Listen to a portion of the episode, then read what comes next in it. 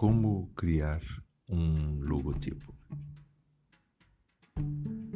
Muitas pessoas perguntam como como é que você fez isso, como é que você fez aquilo.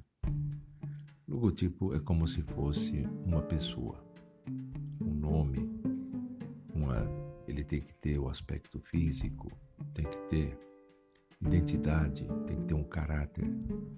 Logotipo não é uma coisa que você faz a olho ou de qualquer forma.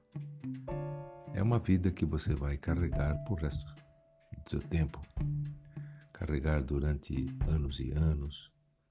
É uma empresa, é uma pessoa física, é um produto, tudo o que for. Mas você tem que fazer algo muito mais criativo do que isso. Então vale a pena fazer.